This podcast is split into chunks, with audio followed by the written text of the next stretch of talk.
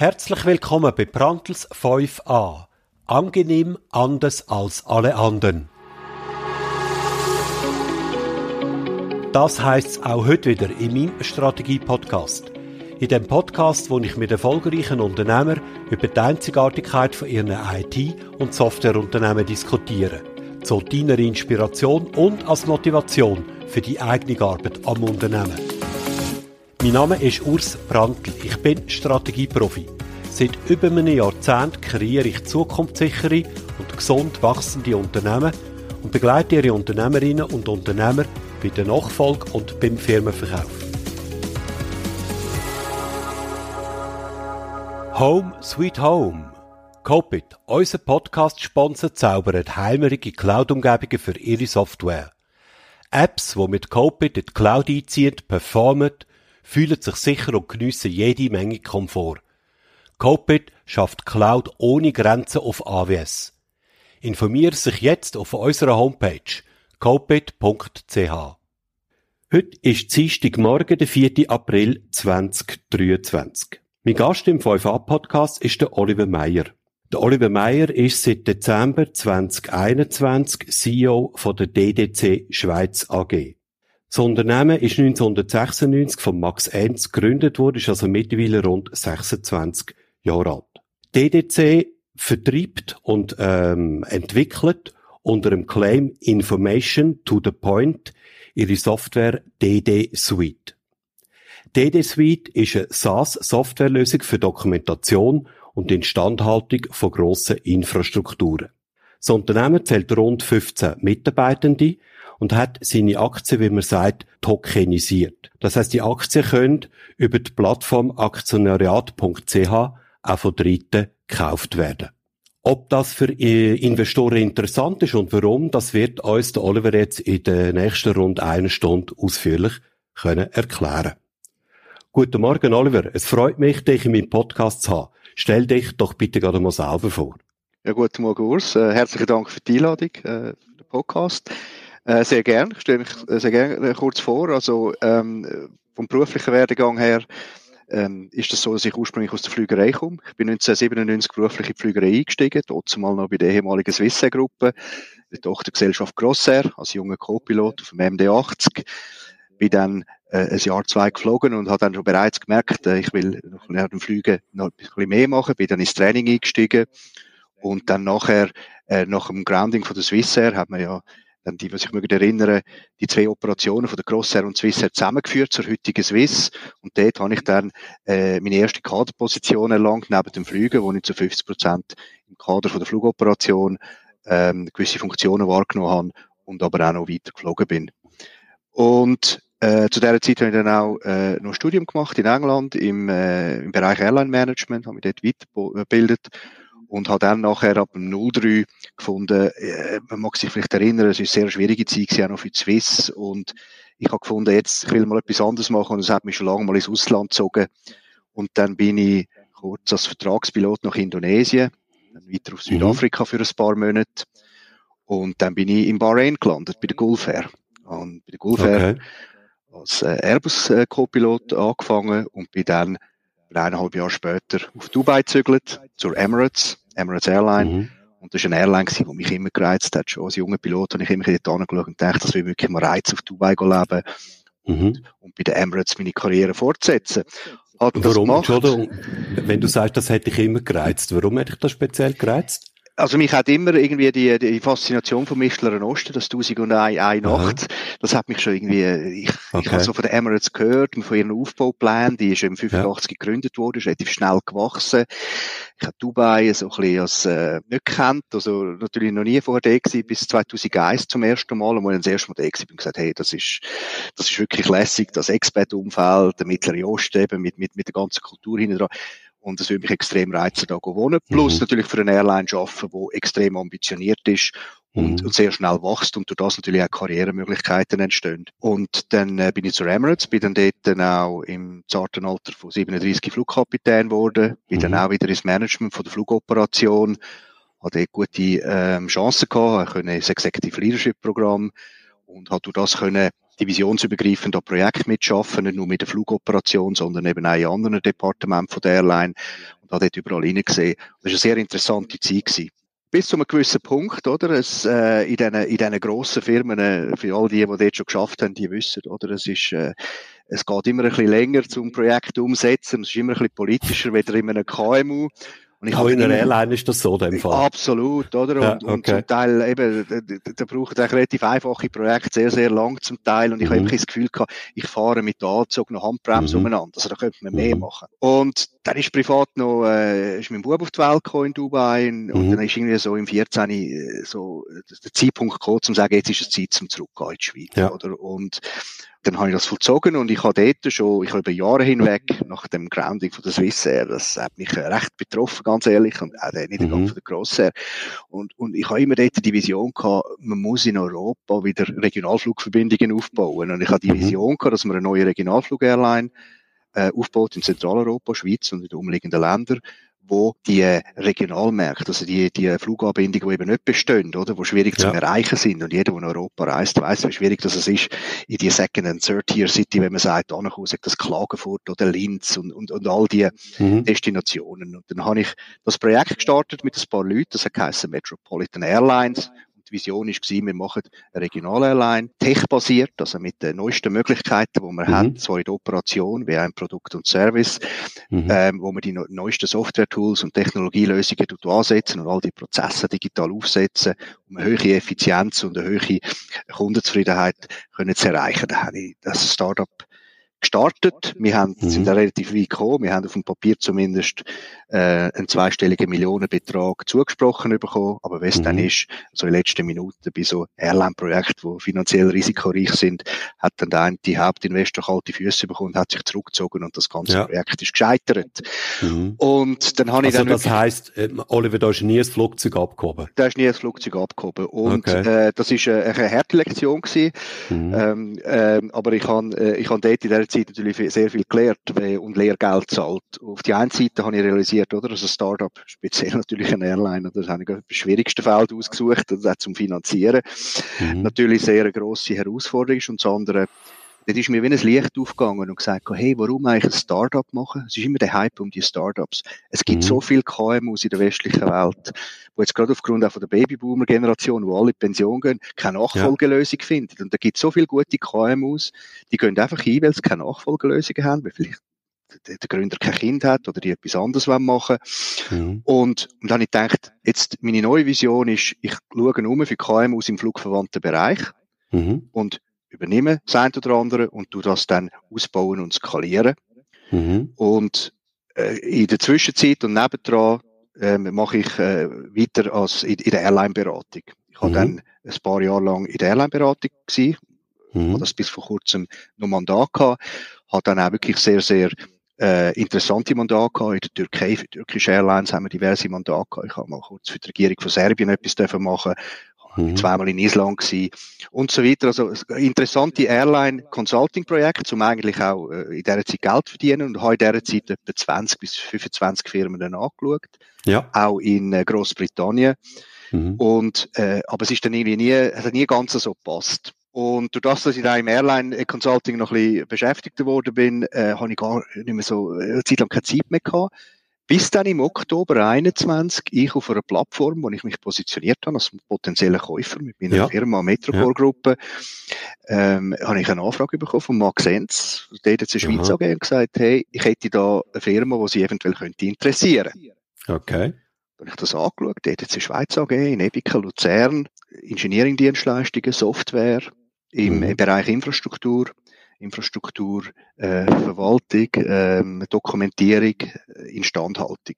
Ja. Ich mit ihm zweimal geredet und gesagt, ja, interessante Firma, ähm, aber es hat mir zu wenig Aviatik drin, weil es braucht mhm. immer gewisse Komponenten Aviatik, dass ich auch mein Netzwerk und meine Erfahrung und all das reinbringe. Und dein Herzblut wahrscheinlich auch, oder? Oliver? Genau, auch, auch ein bisschen, genau, und, und ich habe Motivation und alles. Und dann hat er gesagt, Aha. ja, nein, Herr Meier, wir haben den Flughafen Zürich als Kunde, wir haben Aha. RUAG und so weiter, also wir haben schon, wir haben schon Berührungspunkte mit der Luftfahrt. Und ich gesagt, ah, okay, gut, jetzt, jetzt reden wir, oder? Jetzt wird spannender, oder? Jetzt wird ja. spannender. Mhm. Und dann äh, hab ich, äh, bin ich dann mal vorbei, habe das angeschaut. Der Herr Enz und ich, ich glaube, wir sind so, sofort äh, irgendwie sympathisch gewesen. Wir haben irgendwie gemerkt, wir äh, reden da eine ähnliche Sprache. dann habe ich das angeschaut und die Firma, das darf man auch sagen, oder, die hat dann in dieser Corona-Zeit und aus, anderen Gründen in, in den Vorjahren äh, eine sehr schwierige Zeit durchlebt, oder? Also, mhm. man hat eben noch sehr, sehr stark vom Servicegeschäft gelebt. Also, also die Software äh, ist noch nicht die Hauptdynamikquelle gewesen, sondern ah, man hat noch sehr ja. stark von der, von, auch von der Beratung, die man macht bei den Kunden vor Ort gelebt. Und das ist natürlich mhm. total zusammengebrochen dort in dieser mhm. Zeit. Mhm. Und da haben wir schon gesehen, also de, da braucht es auch noch Restrukturierungsmaßnahmen und mhm. äh, also das wird das, das wird noch recht die Herausforderung, aber ich habe sehr viel Potenzial gesehen Jawohl, äh, ja. in der EDC Schweiz aufgrund äh, von dieser Grundlagen, die der Max Enz natürlich erschaffen hat in diesen 25 Jahren. Auf der einen mhm. Seite mit einer Software, wo sehr, da können wir sicher noch darauf sprechen, äh, eine einzigartige Softwarelösung ist, die wirklich sehr einzigartig und, und, und mhm. clevere Lösung darstellt und den Kunden mhm. einen, einen, enormen Mehrwert bringt, wo keine andere Lösung so äh, anbringt zumindest keine, die uns bekannt ist. Und dann auf die andere Seite natürlich eben auch der Kundenstamm und die Zufriedenheit von diesen Bestandeskunden.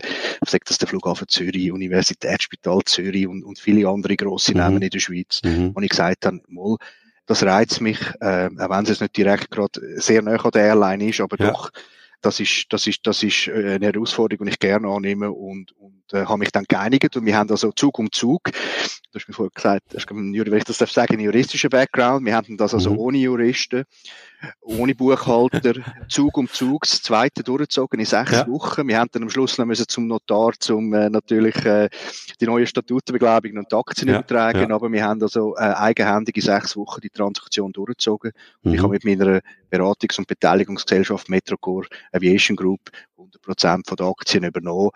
Und seit dort, äh, Ende Dezember, äh, okay. wieder bin ich äh, der CEO mhm. mhm. und, und habe jetzt äh, seit 15 Monaten äh, arbeite ich bei der DDC und habe äh, wir haben einiges, wir haben einiges, glaube ich, können bewegen in dieser Zeit. Äh, mhm. der Herr Enz, der, der Max Enz ist immer noch bei uns. Er schafft äh, nach wie vor mit mir zusammen. Äh, im, im freien Arbeitsverhältnis und, äh, und das äh, ist eine sehr tolle Zusammenarbeit, wo er einfach auch unseren Jungen und, und auch gegenüber unseren äh, Key Accounts und so natürlich ja. immer noch da zur Verfügung steht mit seiner mhm. immensen Erfahrung. Also ganz eine interessante Geschichte eigentlich, wie du als äh, Pilot, Berufspilot da in eine Softwareunternehmerkarriere reingerutscht bist. Jetzt, bevor wir zum Unternehmen gehen, ganz kurz noch eine Frage. Sitzt du noch gelegentlich im Cockpit? Ich bin das letzte Mal äh, ein Airbus gelandet im äh, November 18. Ich bin immer zwischendurch, in der Zeit, als ich Beratung gemacht habe, bin ich noch Verträge, kurzfristige Verträge geflogen, zum Teil ein paar mhm. Monate. Und ich bin tatsächlich im 18. nochmal sechs Monate fliegen, in, bei der Air Arabia, auch im, äh, okay. Sharjah, ist gerade neben Dubai. Aha. Haben das dort gemacht, habe dort auch noch ein kleines äh, Mandat nebendran für, für den Chief Operating Officer können, ein, ein, ein, ein, ein kleines Projekt machen im, im, ja. im Risikomanagement-Bereich und bin dort noch geflogen. Ähm, und seitdem bin ich nicht mehr dazugekommen. Mhm. Aber deine Lizenzen, die musst du irgendwie aufrechterhalten. Geht das oder wie musst du das machen? Ja, wenn man natürlich mal eine Lizenz ich habe, das ist die sogenannte ATPR-Lizenz nach europäischem Aha. Recht, ähm, dann ist die gültig, also man darf kommerziell fliegen bis 65, sofern mhm. man immer das Type-Rating, und ich muss jetzt wieder in den Simulator und das Type-Rating okay. erneuern und ja. ich muss immer das, das gültige Flugmedical haben, also die, die medizinische, das okay. medizinische Zertifikat. Und wenn mhm. ich die zwei Sachen erfülle, äh, also wenn ich jetzt wieder in den Simulator gehe und wieder zum Flügerarzt, dann, dann darf ich theoretisch wieder, okay. wieder fliegen, wobei jetzt bin ich natürlich schon nach drei, vier Jahren, also da braucht dann schon noch ein bisschen Auffrischung, weil die Routine ist natürlich ein enorm wichtiger Bestandteil Okay, ja. also gehen wir jetzt zum, mal weg von der Flügerei hin zum Unternehmen. DDC, ich habe es ja in der Anmoderation kurz ein bisschen gesagt, ihr, ihr habt eine Software, die nennt sich DD Suite. Und das ist eine SaaS-Lösung für Dokumentation und Instandhaltung von grossen Infrastrukturen, so heißt es auf eurer Website. Genau. Kannst du mal ein bisschen erläutern, was ist das genau? Was machen die mit dieser Software? Und vor allem auch für was für Kunden. Also was haben Kunden für Herausforderungen, was für Probleme haben sie mit der Software lösen? Genau, also wie du gesagt hast, wir sind im Grossanlagebau, in der, im Betrieb von Infrastrukturen und so weiter, haben wir die Software entwickelt, die sogenannte DD Suite. Mhm. DD Suite ist eine integrierte Lösung, die auf die eine Seite digitale Dokumentation also die ganzen Pläne, Fließbilder mhm. und so weiter, was rum ist, wo man eine Infrastrukturanlage digitalisieren und wir können ja. das auch verbinden mit, mit der Instandhaltung. Also wir haben ein Instandhaltungsmodul und die Integration von digitaler Dokumentation und Instandhaltung Und die Database, die da zugrunde liegt, mit weiteren Features, das macht uns einzigartig. Also wir mhm. sind in der Lage, äh, vollumfänglich eine komplexe Infrastruktur äh, zu dokumentieren. Und da vielleicht mhm. nochmal kurz zurück zur Flügerei, oder? Ich komme aus der Luftfahrt und ich habe dann sofort gesehen, hey, Moment mal, in der Luftfahrt ist man 20 Jahre voraus in diesen Themen. Und zwar ja. nicht, weil mit der Flügerei so, äh, so viel gescheiter ist, sondern weil einfach der regulatorische Druck ja, so enorm genau. hoch ist und man mhm. gar nicht mehr ohne digitale Dokumentations- und Instandhaltungssysteme und all die digitalen Prozesse kann man eine Airline gar nicht mehr managen heute. Das ja. wäre viel zu aufwendig. Ja. Und da habe ich gesehen, hey, Moment, in dem ganzen Infrastrukturbereich, da ist mir wirklich zum Teil, da haben wir Kunden von uns, die haben 70-jährige Anlagen mhm. und so ohne Witz, also da werden zum Teil noch, da sind Anlagepläne rum und Daten in Papierform im Bundesordner. Mhm. Zum Teil noch in Excel-Listen und wenn es gut mhm. geht auf SharePoint-Seite, zum Teil nicht updated, Doppelablaglagen für Informationen. Und wir mhm. haben das gelöst mit der DD-Suite, wo wir mhm. sagen, wir machen einmal eine Bestandesaufnahme oder wenn ein Kunde die Daten schon natürlich entsprechend pflegt, dann können wir die direkt einpflegen bei uns in die Lösung. Also die ganze digitale Dokumentation von einer Infrastrukturanlage und können dann aber auch die Wartung abbilden, können sogar noch weitergehen und die ganzen Aufnahmen, also immer wenn es wieder Veränderungen gibt, technisch mhm. in der Wartung gemacht wird, können wir das gerade live, kann der Techniker das live aufnehmen vor Ort mhm. mit unserer also Lösung. Also also das Ziel ist, dass wirklich äh, DD Suite ein zentrales System ist für die ganzen Dokumentationen von den entsprechenden Infrastrukturen und Anlagen. Genau. Und auch die entsprechende mhm. Wartung, oder? Und DD Suite mhm. ist eine Cloud-Lösung, wo auf die einen Seite eine Web-App hat und dann auch die Mobile-App, wo man auf Android und iOS, äh, also sagt das auf dem mhm. iPad oder auf dem Mobile zum Teil sogar, wo der Techniker vor Ort auch offline, wenn es muss sein, äh, kann einsetzen, die entsprechenden Aufnahmen machen oder zugreifen auf die Dokumente. Mhm. Die Weblösung hat noch ein bisschen mehr Funktionen, auch fürs Management und der Supervisor, der dann eben die Aufträge teilt. Und ja. jetzt muss man sich das schon überlegen, was das natürlich heißt, oder? Ich nehme jetzt gerne nochmal ein Beispiel, nehmen wir jetzt einen internationalen Flughafen. Und jetzt muss der Techniker raus auf ein anderes Terminal überfahren. Der fährt eine halbe Stunde im Auto, weil auf dem Flughafen kann man nicht so schnell sich einfach bewegen. Man muss ja unter der Piste durch und so. Ja, ja. Geht raus, ab Fluggastbrücke, muss das Problem lösen.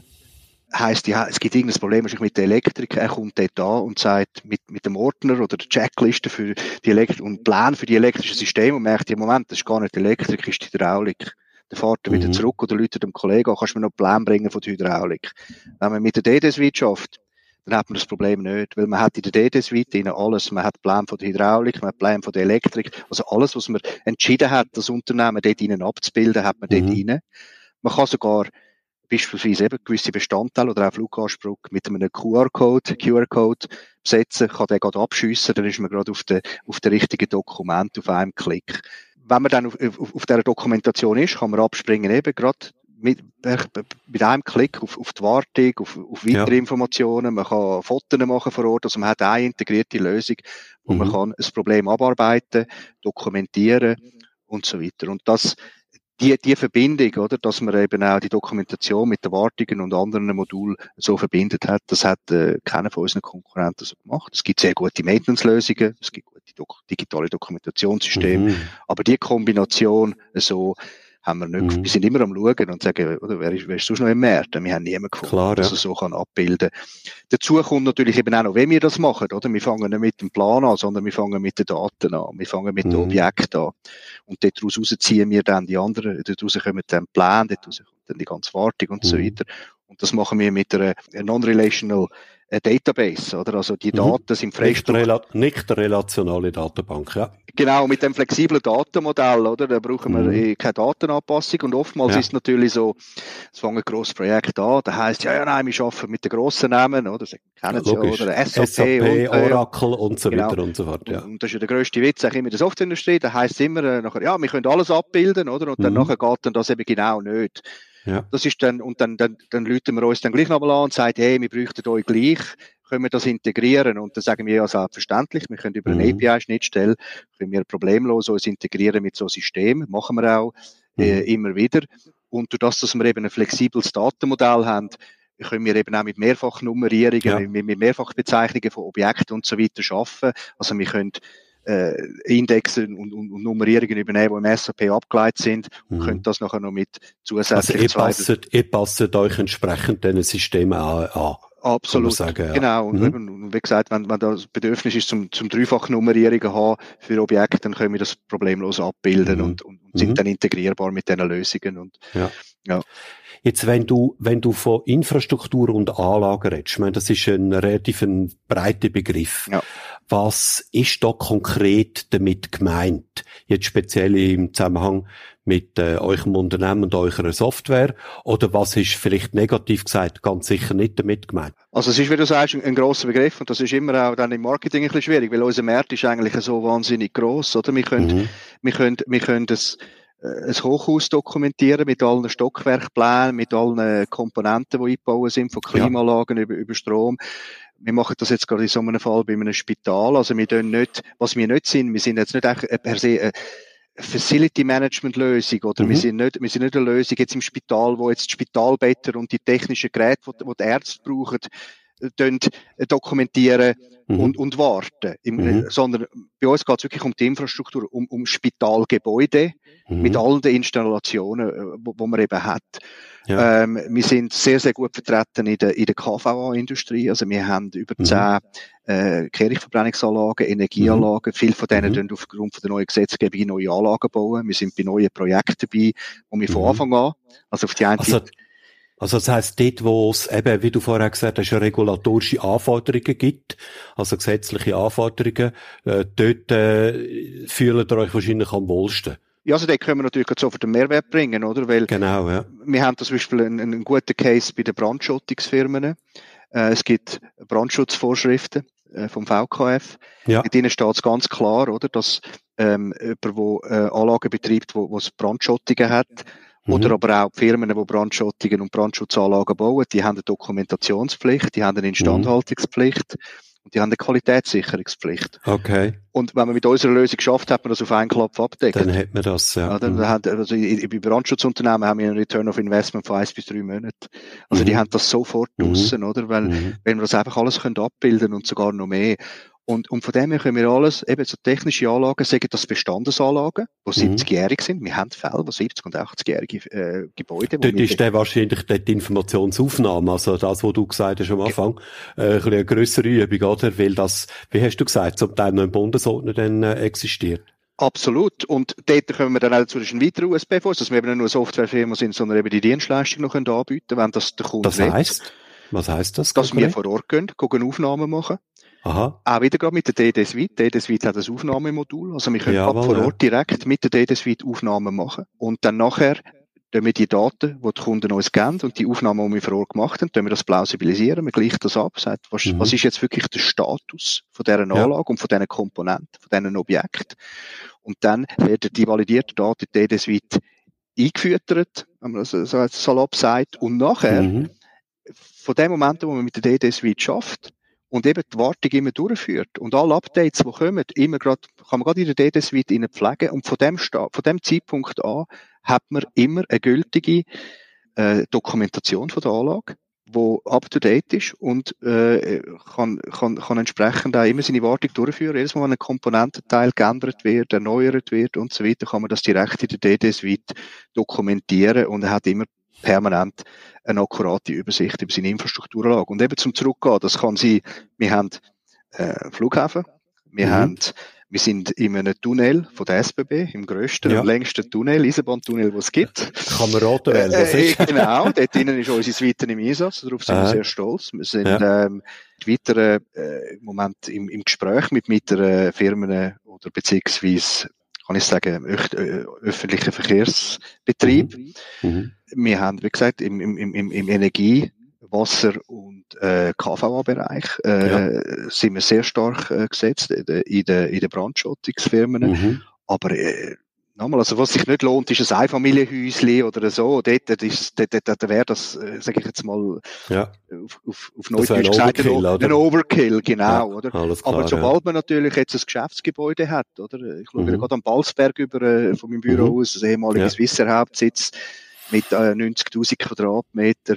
Äh, dort ist natürlich dann unsere Lösung äh, beispielsweise wäre wär, wär, wär sehr hilfreich, oder? Weil man mhm. dann eben genau all die manuellen Prozesse und SharePoints und, und, mhm. Excel-Sheets, die kann man sich dann sparen. Mhm. Also so. eigentlich, eigentlich ist das ein unendlicher Markt grundsätzlich für euch.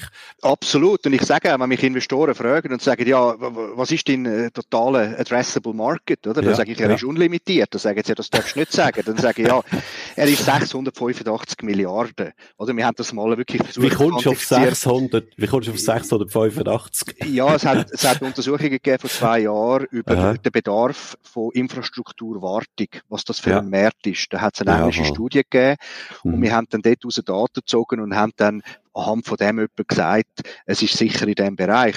Und mhm. da komme ich eigentlich zum Punkt. Unsere Limitation ist nicht der, der Markt, der sich präsentiert, mhm. der, der, der ist für uns aus unserer Sicht tatsächlich fast unlimitiert. Es ist, unsere mhm. Limitation ist unsere eigene Fähigkeit, zu skalieren, mhm. unseren Markt bekannt zu machen und, und, und auch so zu skalieren, oder, dass wir von diesen Marktopportunitäten können, äh, profitieren und, und, und, und die Opportunitäten wahrnehmen. Das ist unsere, wie soll ich sagen, ja, unser Hindernis, oder, ja. Mhm, mh. Und es ist tatsächlich so, oder, äh, ich, wenn ich jetzt weltweit umschaue, gerade Industrienationen, oder ich schaue Länder an wie Südkorea oder Japan und Singapur, oder, mit diesen auch riesigen Industrien, Industrieanlagen, absolut, äh, sehe ich dort einen Markt, oder? Mhm. Wo sind ihr denn mit eurer Vermarktung, was auch immer das genau ist und wie die aussieht, kannst du vielleicht dann noch, äh, erläutern, wo sind ihr denn primär aktiv? Also im Moment sind wir im Dachraum aktiv. Mhm. Ich fokussiere mich jetzt aber im Moment ganz, ganz stark auf Deutschschweiz.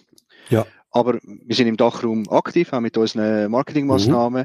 Mhm. Aber wir, wir, haben noch so viel Potenzial in der Deutschschweiz, mhm. dass ich einfach sage, es ist einfacher für mich oder unser Team, mhm. ähm, in der, unsere Software in Wallis, ähm, an, einer, an, einer, an einer Firma in Wallis zu verkaufen, weder an einer Fabrik in Hamburg. Weil man halt einfach, ja. man ist näher, man könnte, man könnte sogar vorbeifahren, oder? Ja. Also, und, und äh, von dem her, solange wir da nicht noch mehr Potenzial äh, ausgeschöpft haben, mhm. müssen wir das jetzt nicht gerade sofort ausbreiten. Aber die Vision mhm. ist von mir ganz klar. Ich habe das auch schon verschiedenen Medien kommuniziert. Also die mhm. Idee ist jetzt, dass wir zuerst einmal den Deutschschweizer Markt ganz klar jetzt auch das Jahr einmal noch äh, bearbeiten und mhm. uns dann im Dachraum auch äh, noch, noch weiter äh, ausbauen und äh, konsolidieren.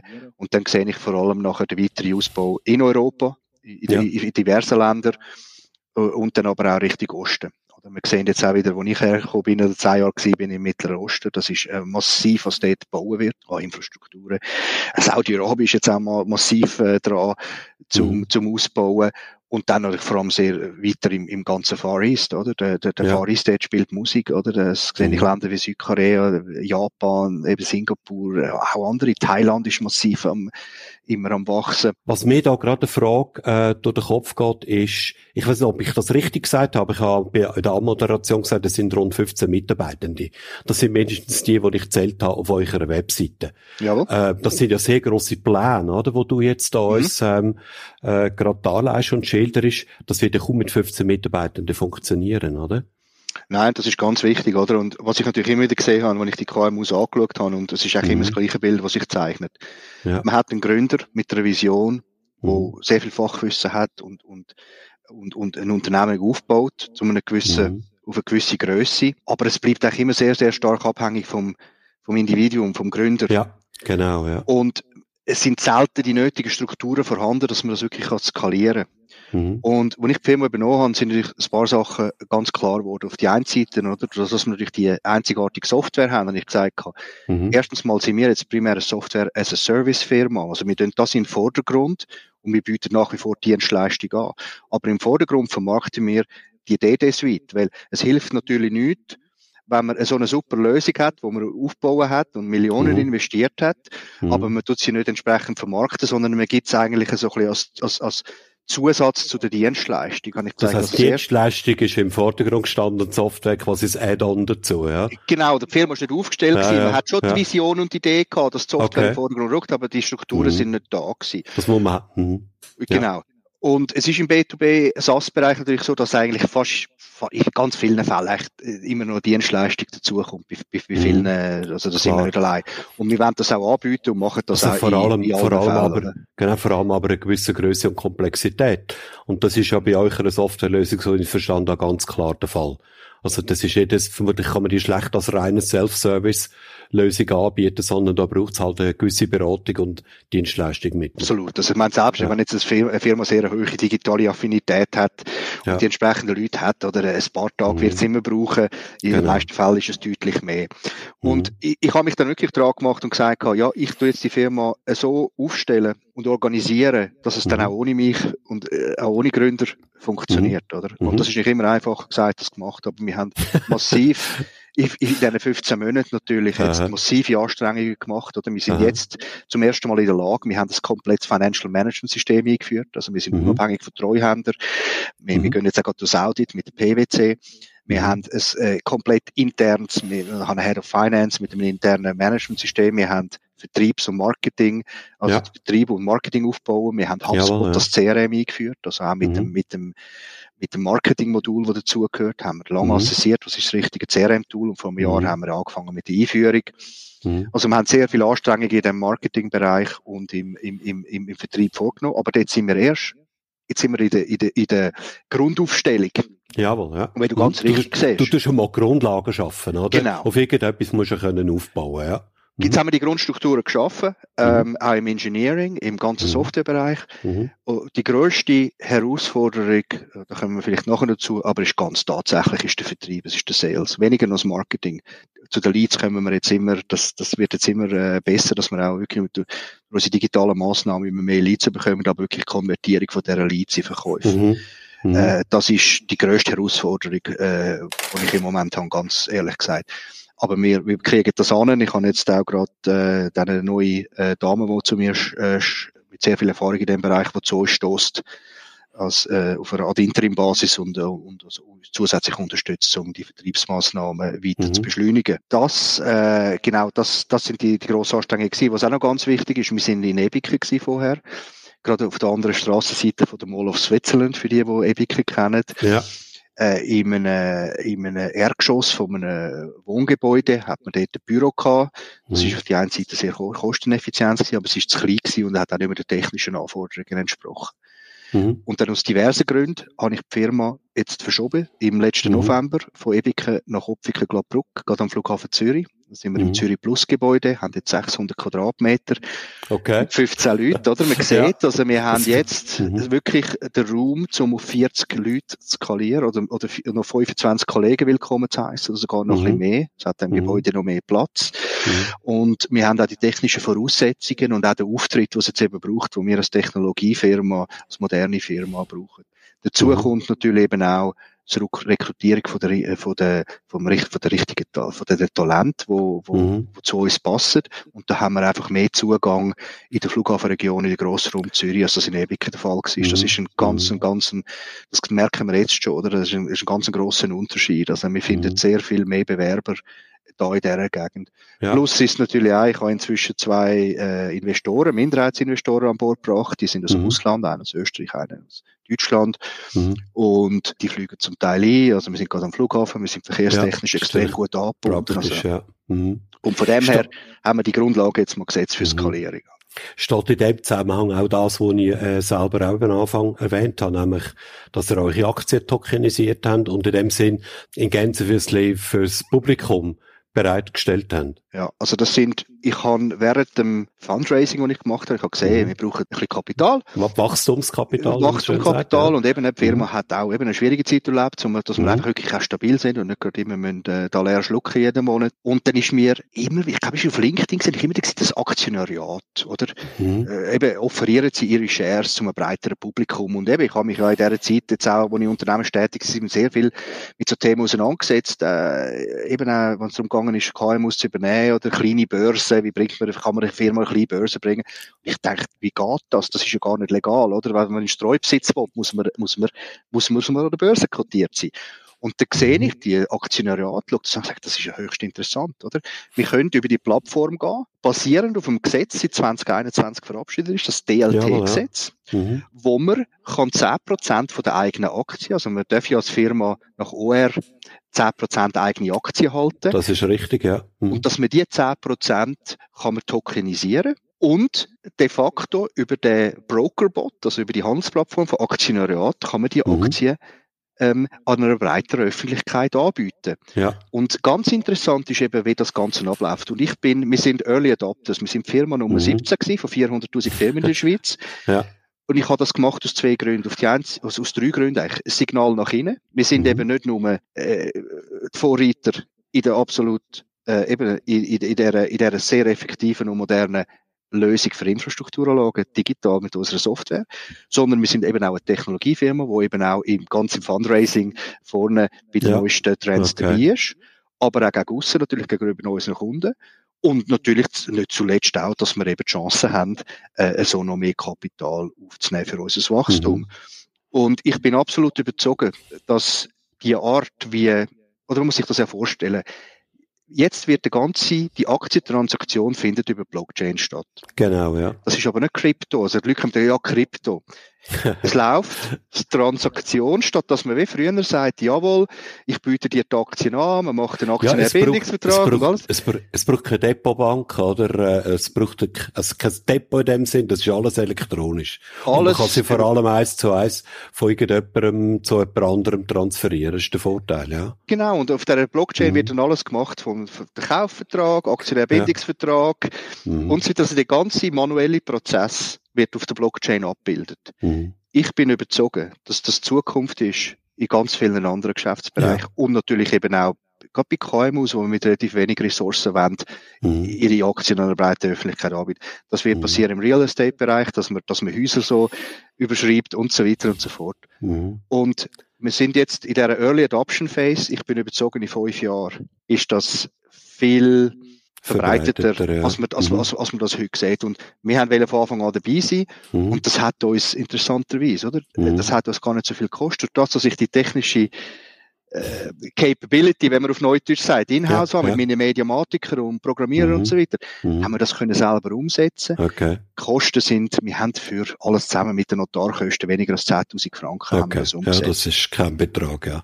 Was sind sonst so deine Erfahrungen bis jetzt? Äh, wir haben jetzt das 1, knapp 1% verkauft. Was natürlich ist, äh, der Markt ist noch nicht so liquid, oder? Und auch wenn man ja ich glaube, viele, kennen, viele kennen das ja auch noch nicht, ja. Das muss man, muss man ehrlicherweise sagen, ja. aber wir haben jetzt doch immer wieder, äh, Mhm. kommen wieder 5.000 oder 10.000 Franken Investment, die einen Mhm. investieren 500 Mhm. äh, oder so und wir haben jetzt doch äh, durch das ein Prozent können verkaufen und ich bin auch der, wir haben es bis jetzt auch nicht so wahnsinnig gross promoted.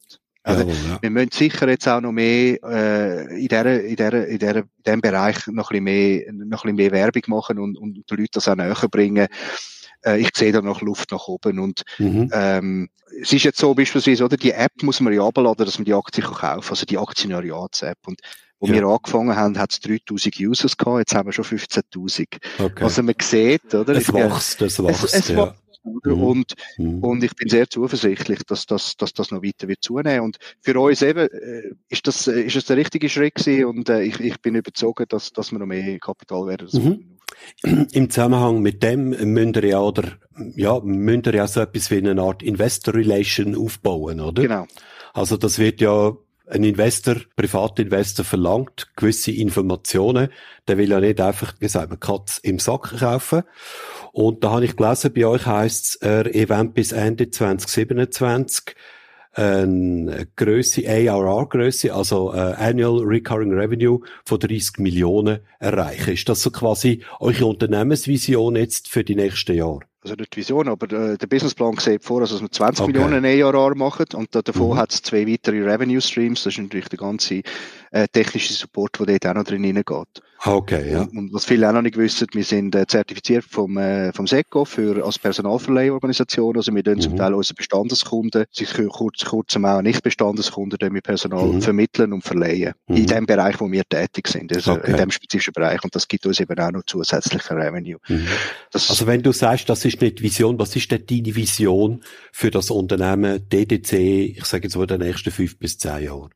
Also die Vision ist ganz klar, dass wir im, im, im digitalen Infrastruktur- und Lifecycle-Management-Bereich da die führende Lösung werden bleiben. Mhm. Wir sind da in einer Nische innen und ich will die Nische nicht nur verteidigen, sondern ich will sie ausbauen. Ich will, Mhm. dass wir, dass wir mit wo wir ja aktiv machen mit unseren Kunden, den Product Market Fit kontinuierlich verbessern. Wir sind jetzt sogar auch dran, dass wir, wir haben bis jetzt 2D-Pläne, wir sind dran, an einer BIM-Lösung. Wir haben okay. bereits mhm. ein MVP für, für, äh, das ist jetzt Breaking News, oder? Wir haben ein MVP, wir gehen jetzt dann mit einem Kunden mhm. in, in eine Testphase rein, im mhm. zweiten Halbjahr, wo wir in der Lage sind, das nicht nur 2D, sondern auch 3D mit einem BIM-Modell können mhm. abzubilden, mit unserer Logik hinten dran. Aber nicht einfach ein BIM, oder? BIM-Lösungen gibt's viel, sondern dass wir eben mhm. genau mit der basierend auf dieser Datenstruktur können das Ganze noch äh, dreidimensional abbilden. Brauchen nicht alle von unseren Kunden, aber es ist eine Zusatzoption. Also meine, meine Vision ist, dass wir die führende Lösung bleiben. Wir schwimmen im mhm. blauen Ozean, wenn man so sagt. Ich kenne das Buch vom Marketing, The Blue Ocean Strategy. Genau, wir sind im blauen ja. Ozean und wir wollen in dem blauen Ozean bleiben, indem wir wirklich da das Schweizer Armeemesser fürs digitale Infrastrukturmanagement können weltweit vertreiben. Mhm. Und ich habe letzte auf einer, auf einer Bühne habe ich uns, habe ich eine Investorenpräsentation gemacht, eben Aktionariat von etwa 300 mhm. Leuten. Mhm. Ich habe dann gesagt, dass wir auf 30 Millionen Umsatz abzielen, Ende 2027, oder? Das mhm. ist jetzt das 15x von heute eigentlich. Äh, okay. Äh, ähm, wo, wo, wo ambitioniert ist, nach Schweizer mhm. Verhältnis. Aber wenn es so ist, kommt nach der Präsentation ein Amerikaner läuft auf mich zu und sagt, hey Oliver, you're way too modest. Du bist viel zu bescheiden mit dem. Genau. You, you ja. have way more potential than this. Habe ich gesagt, ja, ich weiß, in Amerika hätte er 300 Millionen gesagt, aber ich darf euch sagen, ja. also die Vision für die Schweiz ist schon ziemlich, ist schon ziemlich, ähm, für unsere Verhältnisse ist das schon ein sehr ein anständiges Ziel. Es ist ja so, dass Europa ein anderer Markt ist wie USA. Oder wir sind, Absolut. Ich weiß nicht, wie viel, 26, 30 unterschiedliche Kulturen, 20 äh, verschiedene Sprachen mhm. und, und, und. Also das ist ein richtiger Flickenteppich. Das kann man in den USA einfacher so ausrollen. Ja. Also die Vision, ähm, du hast gesagt, wollt die führende Lösung bleiben, äh, die Nische in dem Sinn weiterentwickeln, hast du jetzt gesagt. Ähm, was mich jetzt noch ein bisschen überrascht ist von dem, was du da alles geschildert hast, äh, Oliver, dass es, äh, wie du selber sagst, kaum Mitbewerber gibt. Woran mag das liegen? Ich glaube, also man, auf die einen Seite muss man die Geschichte verstehen von der DDC. Oder der Max Enz ist natürlich ein einzigartiger Unternehmer. Er ist sehr früh in Anlagebau Mhm. Hat zwei Berufslehrer gemacht in diesem Bereich. Nacheinander ist im Anlagebau, ist bei von Roll, bei anderen Firmen und hat natürlich gesehen, schon in den 80er Jahren und Anfangs 90er Jahren, wenn wir in dem Grossanlagebau zum Teil vieles könnte besser machen. Mhm. Und, und, schon mit diesen digitalen Tools, die man zu dieser Zeit hat, dass man die besser könnte einsetzen, um einfach den ganzen Prozess viel besser äh, und effizienter zu gestalten. Und er hat etwas Ähnliches erlebt, äh, wenn ich bei der, äh, bei diesen grossen Konzernen, wo ich war, bin, wo man zum Teil halt einfach seine eigenen Ideen und Visionen, gerade wenn man im mittleren Kader ist, nicht so einfach kann umsetzen, sondern dass die Prozesse sehr viel langsamer und länger gehen. Und, und dann hat er eben sich ähm, selbstständig gemacht, hat TDC gegründet und das weiterentwickelt. Und durch das haben wir natürlich schon in der Firma eine ein einzigartig, auch mit unserer Dienstleistung. Es gibt nicht viele mhm. Firmen, die das machen, was wir machen. Es gibt nicht viele mhm. Firmen, die auf die Anlagen rausgehen, Aufnahmen machen, nachher die Pläne verarbeiten und den Kunden mhm. helfen, die Daten in Ordnung zu bringen, oder? Mhm. Und durch das haben wir natürlich eine sehr, sehr tiefe Expertise in diesem Bereich und wir mhm. verstehen die grundlegenden Probleme von unseren Kunden. Mhm. Und durch das sind wir in der Lage, eben mit unserer Softwarelösung, die nicht die erste ist in der Firma. Es hat früher eine alte, äh, die alte Lösung heisst DocLink, ja. die ist noch ein rudimentärer mhm. gewesen, wird aber heute mhm. zum Teil noch eingesetzt von einzelnen mhm. Kunden. Haben wir natürlich einen Product Market Fit erreicht, weil wir mit unseren Kunden sehr eng zusammenarbeiten und ihre Probleme verstehen. Mhm. Und das ist halt einfach, jetzt bei, wenn wir bei den Grossen sind, oder? Das ist, das Verständnis ist nicht gleich vorhanden. Und man hat eben bei uns, durch das, dass wir, dass man dort früh entschieden hat und gesagt hat, eben, wir, wir das Ross nicht am Schwanz aufziehen. Viele fangen an beim Plan. Mhm. Wir fangen da, äh, und wir fangen da mit den Daten und sagen, okay, mhm. was sind wirklich die grundlegenden Daten und Informationen, die dann wichtig sind, um die Pläne richtig darzustellen und eben auch die Wartung und alles wichtig für. Also wir fangen an einem anderen Ort an. Jawohl, ja. Und warum das genau so ist, also eben wie gesagt, es gibt Lösungen, oder? Wir haben äh, äh wir haben im, im Wartungsbereich oder auch im Dokumentationsbereich gibt sehr gute Firmen, mhm. aber keiner löst das Problem von unseren Kunden so, wie wir das tun, indem dass wir die Sachen, die zwei Sachen integrieren, verbindet und eben auch die Datenstrukturen so haben, dass es umsetzbar ist in komplexen Unternehmen mit diversen mhm. Systemen äh, integrierbar. Und warum? Ich hoffe, es bleibt so, ganz ehrlich. Eben, man kann nur spekulieren. also, äh, in dem Moment kann ich dir als Strategieberater nur empfehlen, äh, du das nicht allzu gross in die Welt rausposaunen, sonst kommen andere auch auf die Idee. Ja klar, aber so einfach uns zu kopieren ist es natürlich auch nicht, oder? Also ja. Äh, man muss dann auch zuerst äh, das technologisch noch so entsprechend können umsetzen. Ja. Man muss dann auch noch die Expertise eben auch haben, eben im Anlagebau, in dem ganzen Betrieb von Infrastrukturanlagen. Und äh, natürlich, es, man, man kann grundsätzlich kann man alles irgendwie versuchen zu kopieren, wenn Natürlich, man äh, ja. Ressourcen drauf tut, aber so mhm. einfach äh, ist es dann eben auch wieder nicht. Ja, und vermutlich ist der Markt auch für mehr als ein DDC groß genug, oder?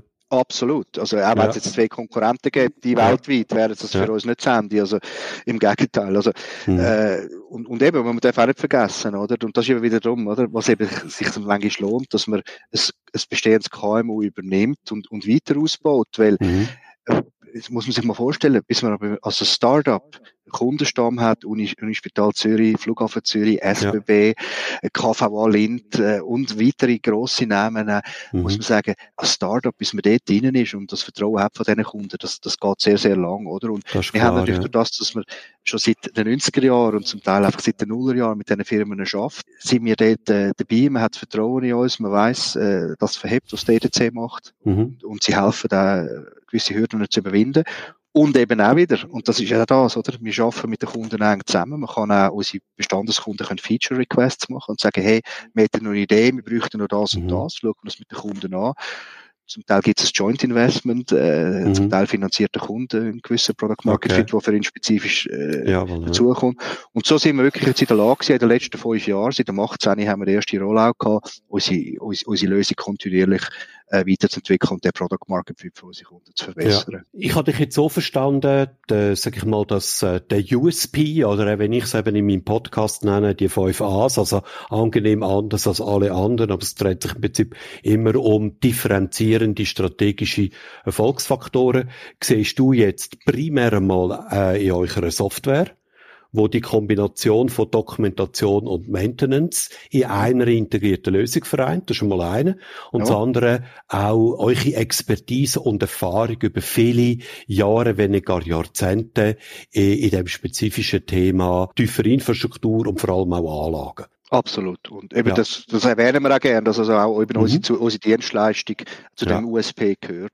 Ja. Und auf dem jetzt, äh, auf dem USP, so wie wir da rausgestellt haben, äh, ist jetzt äh, eben dein Plan und letztlich auch Businessplan, das Unternehmen entsprechend weiterzuentwickeln. Zuerst einmal, sage ich mal, in Europa zu etablieren und dann später, je nachdem, wie es sich entwickelt, dort über Grenzen rauszugehen. Absolut. Und ich okay. sehe jetzt gerade, es gibt es, es ist ein direkter Konkurrent, aber es gibt ja die, mhm die, eben die Dokumentationstool vor allem, äh, wo im, ja. im, im Bauwesen, Infrastrukturwesen da sind. Und jetzt habe ich gerade gesehen, dass einer, ich sage jetzt den Namen nicht, mhm. sich jetzt will platzieren in Dubai und das nagt mhm. schon ein bisschen an mir. Ich habe gesagt, wahrscheinlich gehen wir jetzt doch ein bisschen früher als Dubai, weil okay. äh, das ist immer so der, der zuerst ist, oder? Also nochmal, es ist ja. nicht unbedingt ein direkter Konkurrent, weil wir lösen die noch andere Probleme er, aber ja. das Problem ist eben schon, auch wenn die Lösungen vielleicht nicht so optimal sind wie unsere, wenn ein Unternehmen mal mit, mit einer Lösung schafft, und auch wenn das nicht die optimal ist, dass er dann einfach wechselt ja. auf die nächste, oder? Weil wenn der drinnen ist, ist er drinnen und dann ja. ist es für uns einfach schwieriger, den gleichen ja. Kunden eben auch zu akquirieren. Und von dem her überlege ich mir schon, ob wir doch mhm. vielleicht mal ein erstes Auftreten im Mittleren Osten machen in den nächsten Monaten, um einfach dort dann auch einfach uns mal zeigen, zeigen, uns gibt's auch, oder? Und, okay. und das ist die grösste, eine der grössten Herausforderungen. Wir haben eine super Lösung, mhm. aber man kennt uns noch viel zu wenig, oder? Und ja, und vor allem, wir können ja nicht überall gleichzeitig auftreten. Nein, das, das, ist einfach von der Ressourcen schlicht und ergreifend nicht möglich. Und das, was du so skizziert hast, dass er das Schritt für Schritt machen will, zuerst quasi von der Haustür anfangen, äh, ich glaube, das ist eine gute Strategie, ja. Definitiv. Das ist die, die am wenigsten, sagen wir mal, Energie und Ressourcen braucht und die am effektivsten ist in der Umsetzung, ja. ja. Jetzt noch ganz zum Schluss noch, noch zu einer Fragestellung, zu einer Thematik, wo du selber schon ein bisschen angeschnitten hast, äh, aber vielleicht um das noch isolieren, noch einmal rauszustellen. Was ist Stand heute bei dir, also am 4. Äh, April 2023, der grösste Engpass, was die Entwicklung, die Weiterentwicklung von äh, der DDC anbelangt? Das ist ganz klar genügend geeignetes Fachpersonal im Verkauf, mhm. im Vertrieb. Mhm. Sales, ja. Äh, Sales, das ist der absolute, würde ich jetzt sagen, der, der, der schwierigste Teil, den wir haben. Der mhm. Rest, muss ich wirklich sagen, äh, hat sich jetzt in den letzten 15 mhm. Monaten die Strukturaufbau, wie gesagt, äh, das hat sich gelohnt, da, haben wir, da sind wir solid. Mhm. Ähm, ich hätte auch gerne im Marketing noch mehr Ressourcen, aber ja. das, ist, das ist unter Kontrolle. Aber im Sales rein, dort brauchen wir äh, ganz klar mehr, mehr Ressourcen, aber da mhm. schaffen wir dran. Wie mhm. gesagt, ich habe zwei Wochen sehr erfahrene Dame in diesem Bereich, Unternehmerin mhm. und auch ähm, sehr viel Erfahrung im, im Vertrieb, wo uns kommt ad interim unterstützen und äh, mir unter die Arme greift. Oder du kennst es als Unternehmer, du kannst nicht ja. alle Böllen selber in der Luft behalten, ja. wo mich da effektiv unterstützen und auch, oder, wir haben wieder in Rolls-Royce investiert mit dem HubSpot CRM, auch mit mhm. diesem Marketing-Modul, dass wir das einfach noch weiter wirklich maximieren und alles rausholen mhm. aus diesem System mhm. raus, wo uns hilft. ja klar, aber eben, wie du gesagt hast, also wenn, wenn, du kannst zwar den Leads generieren, aber irgendjemand muss aus diesen Leads schlussendlich Kunden machen. Genau. Und das ist bei euch einer Softwarelösung und bei euch im Angebot ist das nicht einfach so ein Schnipp-Schnipp, oder? Äh, genau. Äh, sondern das ist äh, eine anspruchsvolle, wirklich eine anspruchsvolle Beratungs- und Sales-Tätigkeit, ohne Frage. Ich glaube, das versteht ihr, das schon ähnlich wie man ERP in einer CRM-Lösung oder in einer anderen komplexeren Business-Software-Umgebung. Oliver, ich wünsche dir alles Gute. Vielleicht hat ja irgendjemand jetzt in dem Podcast äh, zugelassen, wo sich im Bereich Sales bewegt und sagt, oh, das klingt aber ganz spannend. Mhm. Das wäre doch etwas für mich, oder? Mich da mal äh, freuen, ja. zu engagieren, genau. Der sollte sicher mit dir Kontakt aufnehmen. Ich wünsche äh, also dir, deinem Unternehmen und deinem Team weiterhin alles Gute und viel Erfolg auf eurem Weg da zu dem Businessplan und wünsche dir noch einen schönen Tag. Danke, dass du dabei gewesen bist, Oliver. Herzlichen Dank, Urs. Danke für die Einladung. Hat sehr viel Spaß gemacht und äh, bis bald. Wenn dir der Podcast gefallen hat, dann abonniere Brandtels 5a gerade jetzt in deiner Podcast-App. Der Podcast erscheint einmal im Monat. Du findest ihn auf meiner Webseite kmu-mentor.ch und natürlich auf allen gängigen Podcast-Plattformen. Ich freue mich auch sehr über ein Like und deine Vernetzungsanfrage auf LinkedIn. Urs Brandl, das schreibt sich P-R-A-N-T-L, findest du dort ganz einfach. Mein Name ist nämlich einzigartig. Bist du selber in einem erfolgreichen IT-Unternehmen tätig und möchtest in diesem Podcast von eurer Einzigartigkeitsstrategie berichten? Oder kennst du jemanden, den ich unbedingt zu seiner Strategie interviewen sollte? Dann bin ich gespannt auf ein Mail von dir auf urs www.brandl.kmu-mentor.ch